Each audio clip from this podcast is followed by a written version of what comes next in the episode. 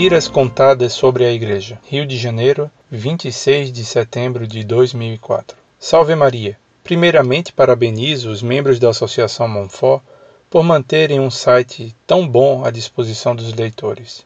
Tenho algumas dúvidas, principalmente históricas, de assunto que já os vi comentando. Primeiro, tenho uma dúvida em relação à Idade Média. Na época moderna, o indivíduo, em tese, tem igualdade perante a lei, direito à própria vida e ao próprio corpo, o habeas corpus, diferentemente do período feudal, onde isso era decisão do nobre, do senhor feudal ou do imperador. Minha dúvida é se a Igreja infalivelmente aprova, coloco o verbo no presente porque as decisões infalíveis da Igreja não mudam conforme o tempo. Essa prática ou se não aprova, mas era desobedecida nesse período. Caso aprovasse essa prática do período medieval, quero saber se desaprova a prática do período moderno. Em suas declarações atuais, sei que ela exalta os direitos humanos comuns aos tempos modernos. Quando digo comuns, me refiro a definidos nos tempos modernos, já que não são postos em prática e a Igreja é a voz que mais os defende. Segundo, em algumas aulas que assisto, principalmente sobre filosofia e antropologia, a Igreja é citada em cerca de quatro aspectos. Primeiro aspecto, é um dos pilares da civilização ocidental. Segundo aspecto, tem uma ideia de decadência em relação ao mundo, ao contrário da visão de evolução dos tempos atuais. Terceiro aspecto, dizia que os negros não tinham alma, ao contrário dos índios que eram vistos como o homem puro que pode ser recuperado, pois não estava no velho mundo, mas no novo mundo, e que por isso os negros podiam ser escravos. Pessoalmente, vejo isso como uma mentira histórica, porque os escravos eram batizados, mesmo que à força. Logo, a igreja os consideravam como pessoas pois nunca batizou animais. Está correto o meu raciocínio? Mas como uma mentira histórica pode se tornar um senso comum e, pior, ensinada em faculdades? Quarto aspecto, a Igreja coibia qualquer tipo de avanço científico, não artístico ou filosófico, pois estes ela até incentivava. E dentre as razões para que fizesse isso estava o fato de que considerava pesquisas científicas e seus avanços como ocultismo e bruxaria. Isso é verdade? Ou a Igreja é usada como bode expiatório para explicar os problemas da Idade Média? Terceira pergunta: a prática da tortura como condenação, inclusive para penitenciar os pecados, e como método de obter confissões era aceita no período medieval e até depois dele. Pergunto se a igreja aceitava esses métodos devido à mentalidade da época ou se realmente defendia essa prática como legítima. Quarta pergunta. Pessoalmente, detesto o esquerdismo, marxismo, comunismo, anarquismo, etc. Tudo que se originou dele, principalmente por seu ateísmo, mas também pelo fracasso histórico, genocídios, golpes baixos, espionagens, etc. Por ser um regime utópico que nunca mostrou aplicabilidade no que defende, senão não seria utopia. Mas que, em nome dessa utopia, aceita cometer qualquer tipo de crime, e logicamente porque a Igreja Católica já condenou essas práticas.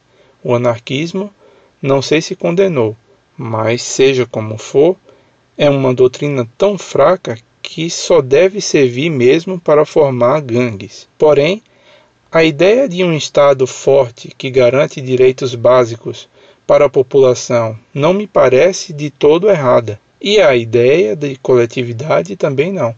Isso também está condenado pela Igreja. A questão de ricos cada vez mais ricos, pois dinheiro faz dinheiro, e pobres cada vez mais pobres, não é algo verdadeiro e legítimo nas reclamações dos esquerdistas? Quinta pergunta: a inflexibilidade das posições sociais na Idade Média não é semelhante ao regime de castas na Índia? O direito divino dos reis pode ser considerado legítimo perante a Igreja? E termino por colocar não uma dúvida, mas uma preocupação. Nos tempos atuais, acho que, depois dos anos 60, vivemos em uma crise moral sem igual, pelo que sei. Não considero mais nossa sociedade e civilização como cristã. Pouquíssimas são as pessoas que se dizem católicas que realmente acreditam na doutrina da Igreja. Inclusive, pessoas religiosas parecem ter construído sua própria religiosidade. Aqui no site, vejo que boa parte desses problemas são atribuídos ao Concílio Vaticano II. Será que, se os erros forem superados a Igreja voltaria a ocupar a posição que ocupava antes do Concílio Vaticano II? Digo isso porque a população não é mais realmente católica e não creio que a ideia de ser obediente à Igreja possa voltar a reinar entre os católicos, 73% da população brasileira, que já provaram de uma vida onde a religião é marginalizada e cada um crê no que quiser mesmo se dizendo católico. Sou muito jovem e tenho poucos conhecimentos de como era a atitude dos católicos algumas décadas atrás. Era muito diferente? Peço perdão a Deus porque não sou ninguém para julgar a fé dos outros, mas a atitude atual, em geral, me parece uma aberração. Obrigado e me desculpem pelo tamanho da mensagem. Muito prezado, salve Maria. Muito obrigado por suas palavras de elogio ao site Monfort. Peço-lhe que reze a Deus por nós, para que nos dê graça e forças para bem servi-lo. Você diz algo errado sobre o feudalismo. O imperador e o senhor feudal não tinham direito absoluto sobre seus vassalos, e caso ordenassem a prisão de alguém, injusta e abusivamente, estariam contrariando a lei natural, os mandamentos de Deus e os costumes feudais que tinham valor de lei. O feudalismo respeitava enormemente os costumes e privilégios de todos os estados sociais. O senhor jamais poderia aumentar as taxas feudais e jamais poderia expulsar o vassalo de seu feudo, ainda que ele deixasse de pagar as taxas devidas. Os abusos sobre os súditos começaram a aparecer mais com a monarquia absoluta, de origem protestante e renascentista.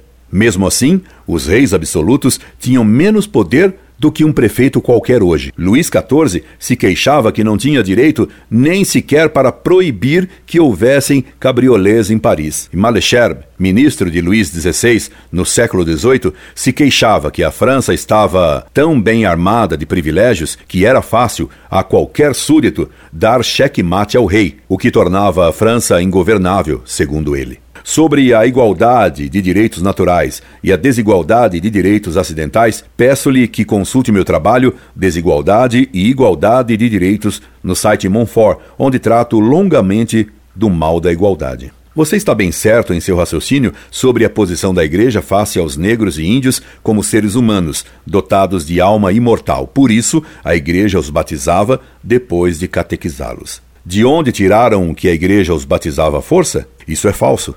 Pode ser que algum ignorante bruto fizesse isso, mas isso era tido como pecado de sacrilégio. A igreja sempre ensinou que batizar alguém que não o queira é sacrilégio e faz parte do rito do batismo perguntar à pessoa que vai ser batizada: Queres ser batizado? Sobre as almas dos índios, já na carta de Pero Vaz de Caminha se diz que na terra descoberta a maior riqueza eram as almas dos índios a conquistar.